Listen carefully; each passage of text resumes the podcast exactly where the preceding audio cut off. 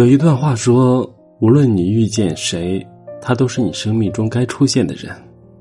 他来到你的生命里，带着宿命般的使命和姻缘。他的到来总会教会你一些什么。对的人教会你珍惜，错的人教会你成长。无论是福是劫，都是命中注定的缘分。”我的朋友圈里有一对情侣，从初中相恋到现在结婚，在一起已经十几年了。女生是一个阳光开朗、热情大方，又非常努力上进的人。她的本职工作是英语老师，工作之余，她自学芭蕾舞，不仅是学会了舞蹈，还学会了唱歌、填词、写诗、写小说。去年她在家里上网课。一边上网课，还一边自学了汉语言文学。从今年三月份开始的时候，他重新拾起了自己学生的身份，回学校去上语言文学方面的课程。他一直在不断的丰盈和强大自己，生活过得有声有色，爱情也经营的细水长流。他和先生从初中起就是同班同学，大学异地四年，毕业后就结了婚。他先生是个程序员，却没有寻常程序员平时那么少言寡语。每年他们的结婚纪念日，先生都会带她去拍婚纱写真照。平时在家里，几乎也都是先生买菜做饭。只要出了门，先生就会主动跟他汇报行程，哪怕只是去跟朋友吃顿饭，也会把吃饭的地点拍照发给他。他说，他们从恋爱到结婚这么多年。他从来不担心先生会做什么对不起，甚至是背叛他的事儿。他一次也不插手过问他的交友圈，更不会命令他晚上几点必须回家。他偶尔宅在家里的时候，他还鼓励他多出去跟朋友玩。先生对他也是一样的，给足了他个人空间的同时，也给足了他安全感。家里的大事小事都让他做主，听他的意见。他不想生孩子，所以他们结婚后就做了丁克。他不想和父母住在一起，恋爱期间他们就搬出去同居到了现在。有句话说：“你是谁，就会遇见谁。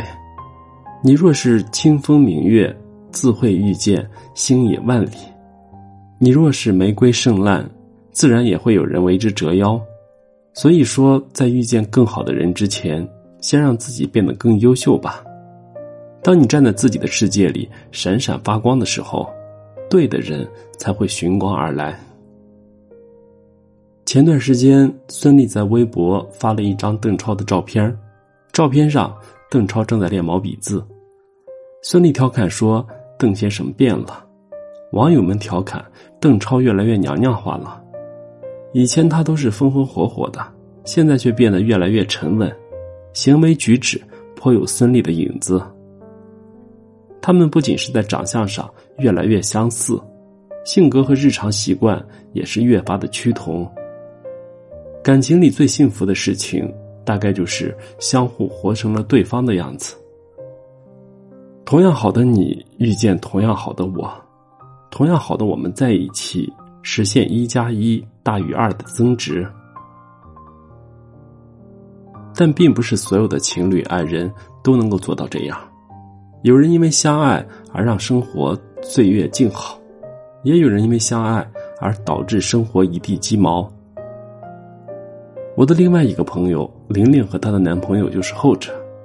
玲玲是个急性子，做什么事都是火急火燎的，没有耐心，最讨厌等待。她的男朋友也是脾气暴躁，一点就炸，而且最听不得别人的想法，凡事喜欢固执己见。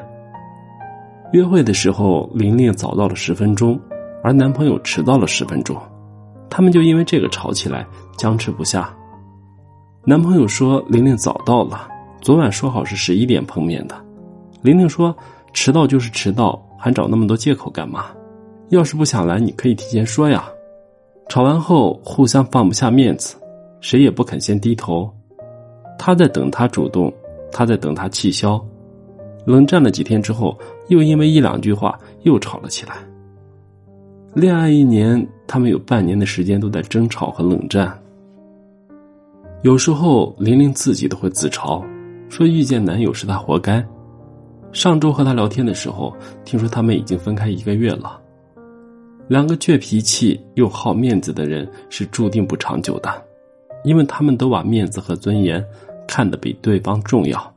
遇到问题，他们只想争输赢、争对错，而从来不考虑对方是什么感受。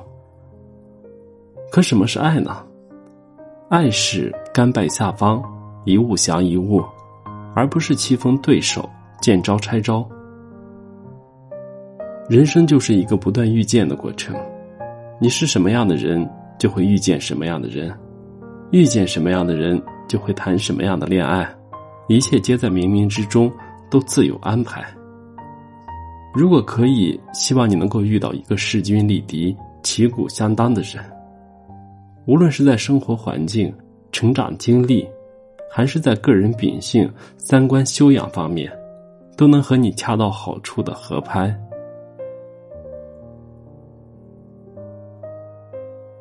我是余生，感谢您的收听。